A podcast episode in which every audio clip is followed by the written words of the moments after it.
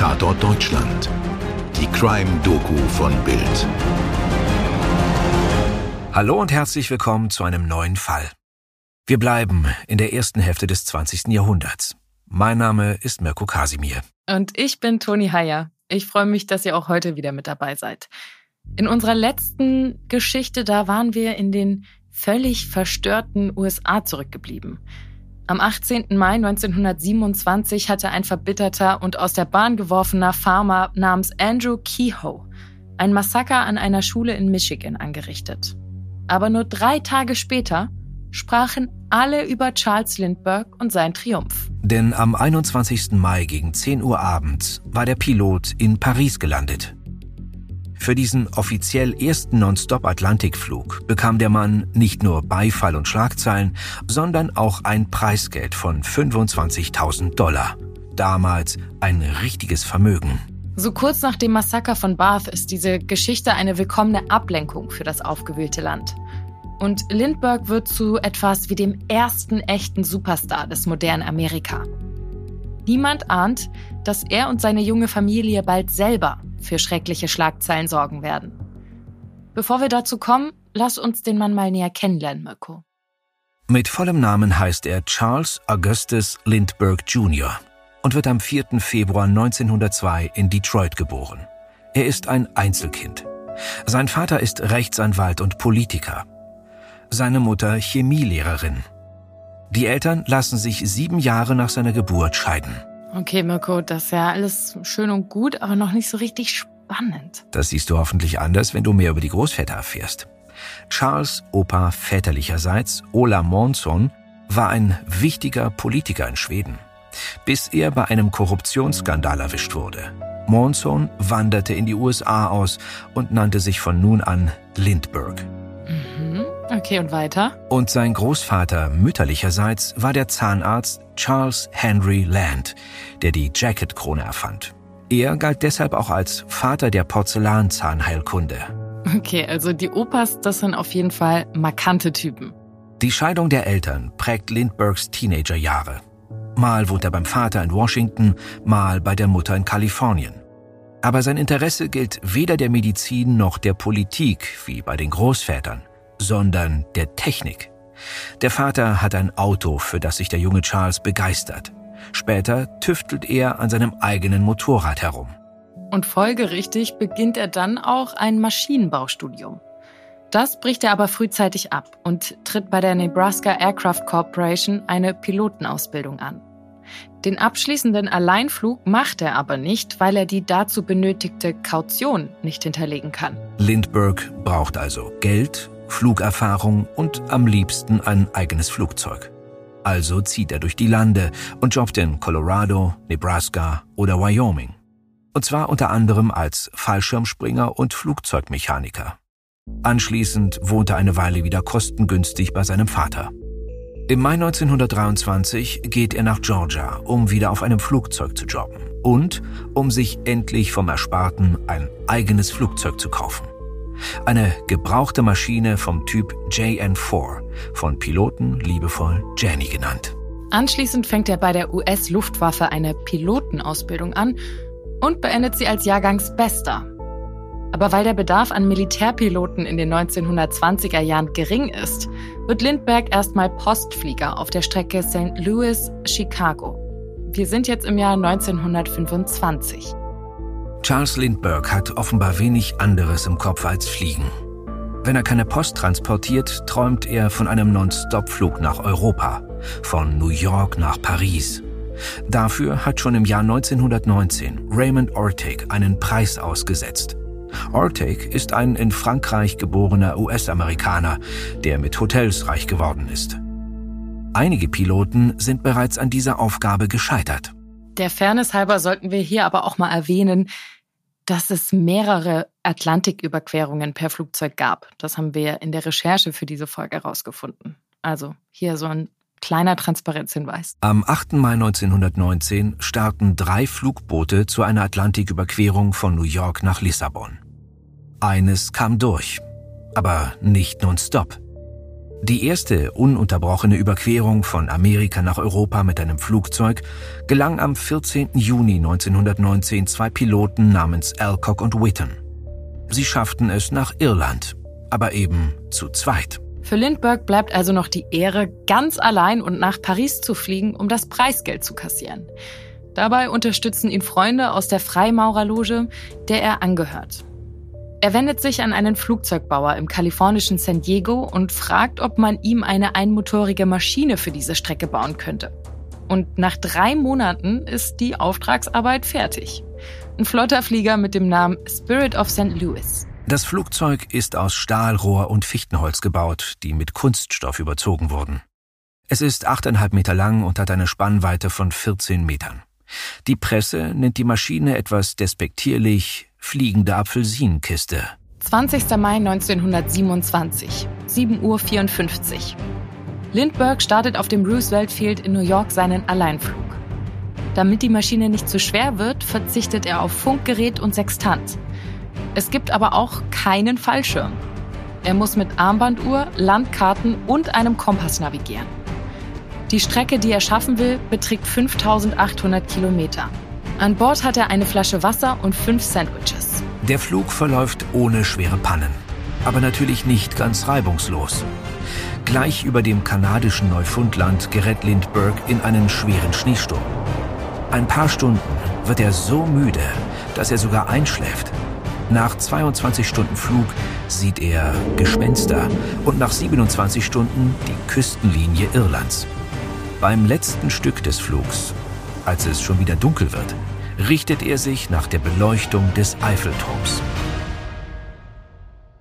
Und von der triumphalen Landung in Paris haben wir ja schon am Anfang dieser Episode geschwärmt. Lindbergh ist jetzt ein berühmter Mann und dank dem Preisgeld von 25.000 Dollar auch vermögend. Der heutige Wert entspräche mehr als 400.000 Dollar. Lindbergh genießt seinen Ruhm. Er wird auf dem Balkon der US-Botschaft in Paris genauso gefeiert wie später in Belgien, England und nach seiner Rückkehr in den USA. Und das muss man auch erwähnen, um diese Zeit und Lindberghs Rolle zu verstehen. Ende der 1920er Jahre boomt dank ihm nicht nur die Fliegerei, sondern auch die modernen Massenmedien wie das Radio und maschinell gedruckte Zeitungen mit Platz für große Fotos. Lindbergh ist also der erste echte Superstar seiner Zeit. Er wird unter anderem Lucky Lindy genannt – der Glückspilz der Lüfte sozusagen. Aber er ist noch Single, obwohl er doch so eine gute Partie abgibt. Natürlich dauert es jetzt nicht mehr lange. Wir sind noch immer im Jahr 1927.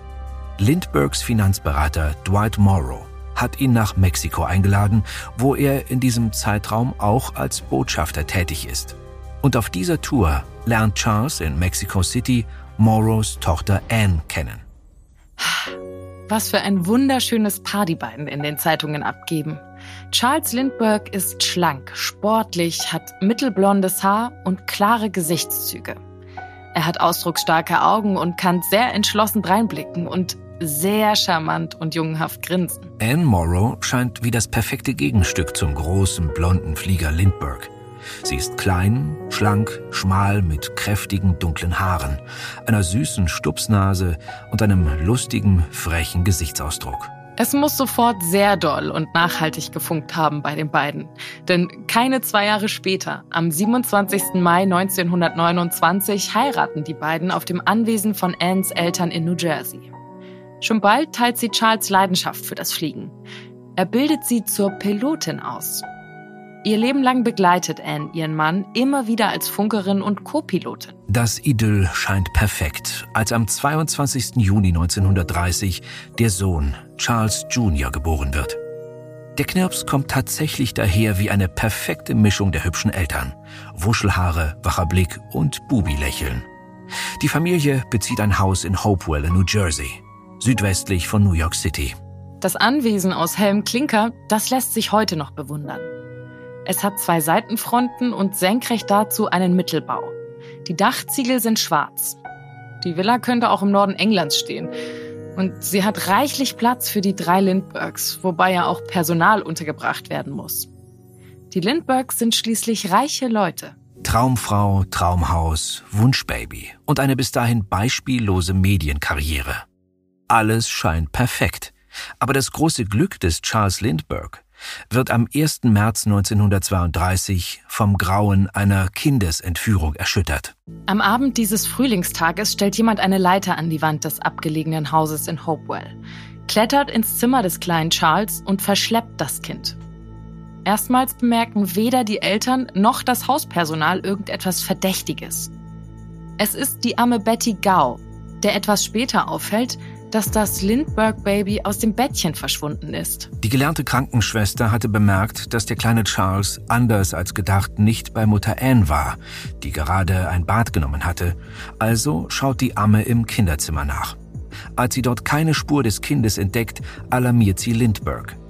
Der stürmt zum Kinderzimmer und entdeckt einen Brief auf der Fensterbank. Lindbergh nimmt eine Waffe und durchsucht mit dem Butler Ollie Watley erst das Haus, dann das Grundstück. Die beiden finden die Leiter an der Wand und Fußabdrücke in der Erde. Schließlich rufen sie die örtliche Polizei in Hopewell. Die Ermittler protokollieren es so.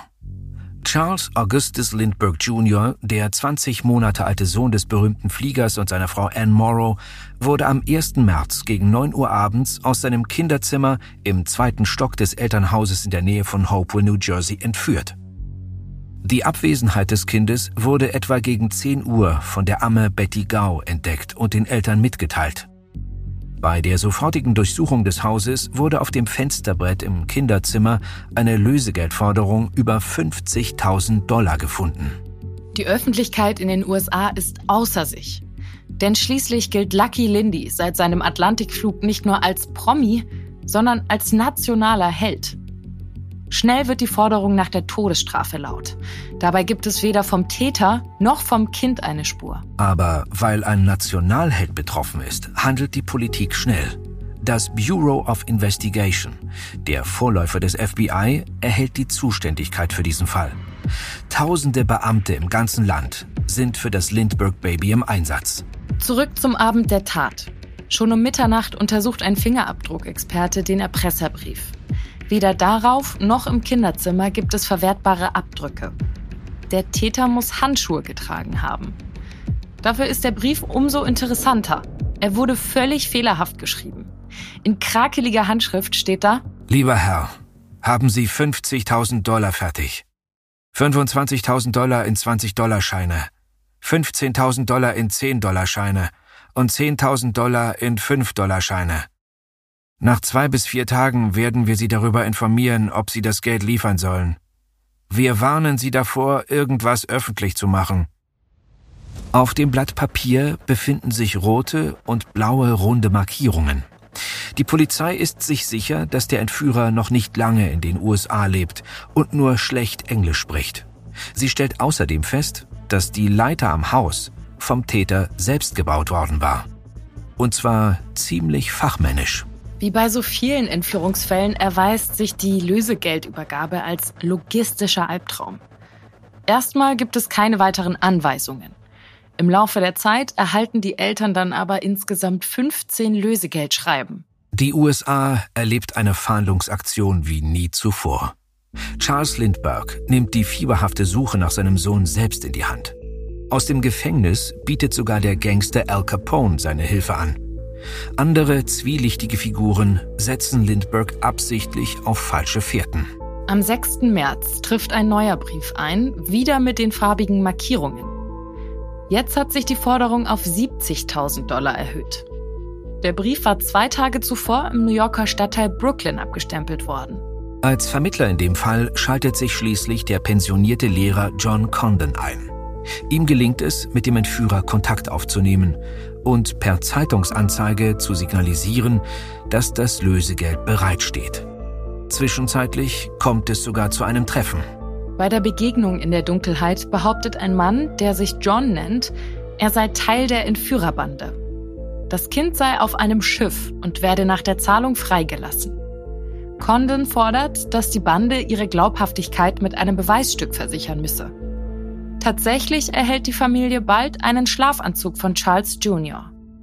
Nach weiteren Vorbereitungen und Verhandlungen wird schließlich am 2. April 1932 ein reduziertes Lösegeld von 50.000 Dollar in einer Holzkiste dem Mann übergeben, der sich John nennt.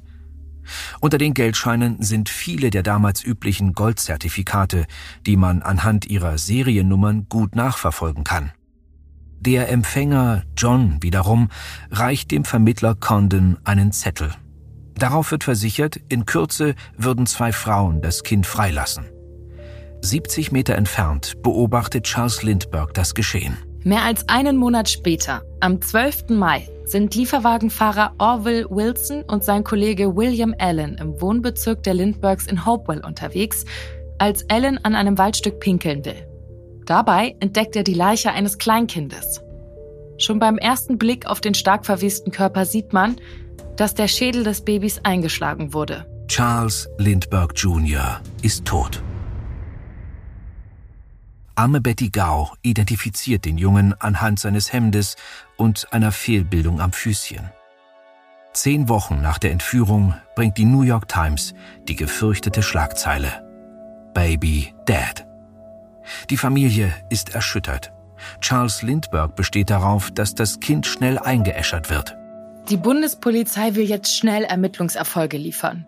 Und diese Hektik erweist sich als fatal. Denn so gerät die britische Hausangestellte Violet Sharp in Verdacht. Sie soll bei ersten Befragungen nach der Entführung nervös gewirkt haben. Die Anschuldigungen treffen sie schwer. Am 10. Juni begeht sie Selbstmord, indem sie sich mit Silberpolitur vergiftet. Ihr Alibi für die Tatnacht erwies sich später als richtig. Es sind schließlich die nummerierten Goldzertifikate, die zum Täter führen. Am 18. September 1934 bemerkt ein Bankangestellter in Manhattan ein solches Goldzertifikat. Darauf hat jemand ein Autokennzeichen notiert. Es lautet 4U1341NY.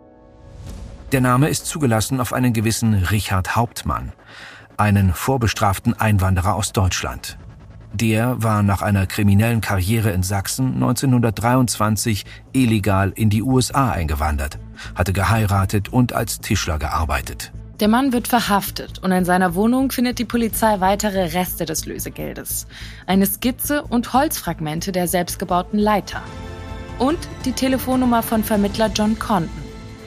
Es kommt zum Prozess in Flemington, New Jersey. Die Stimmung ist aufgeheizt. Vor dem Gerichtsgebäude rufen Schaulustige Kill the German. Der Deutsche aber besteht im Verfahren auf seine Unschuld. Unter anderem erklärt er die Herkunft der nummerierten Banknoten mit seinem Freund Isidor Fisch, der sie ihm überlassen habe. Die Verteidigung bemängelt außerdem, dass am Tatort keinerlei Spuren von Hauptmann gesichert werden konnten. Entscheidend im Prozess sind aber zwei Aussagen. Vermittler konnten identifiziert Hauptmann als den Mann, dem er das Geld übergeben hatte.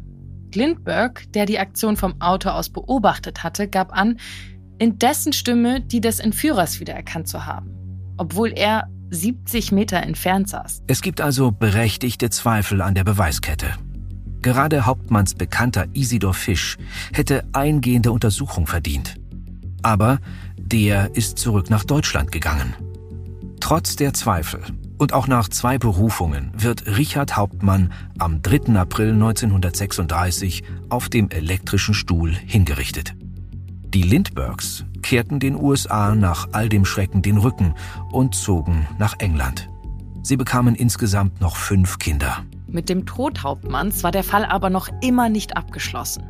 Noch Jahrzehnte später galt seine Verurteilung als umstritten oder sogar als Fehlurteil. So sei US-Ermittlern Isidor Fisch schon ein Jahr vor Hauptmanns Verhaftung aufgefallen. Er hatte sich demnach mit Scheinen aus dem Lösegeld eine Schiffskarte nach Deutschland gekauft. 1961 berichtet die Athener Zeitung Akropolis von einer ganz anderen Spur.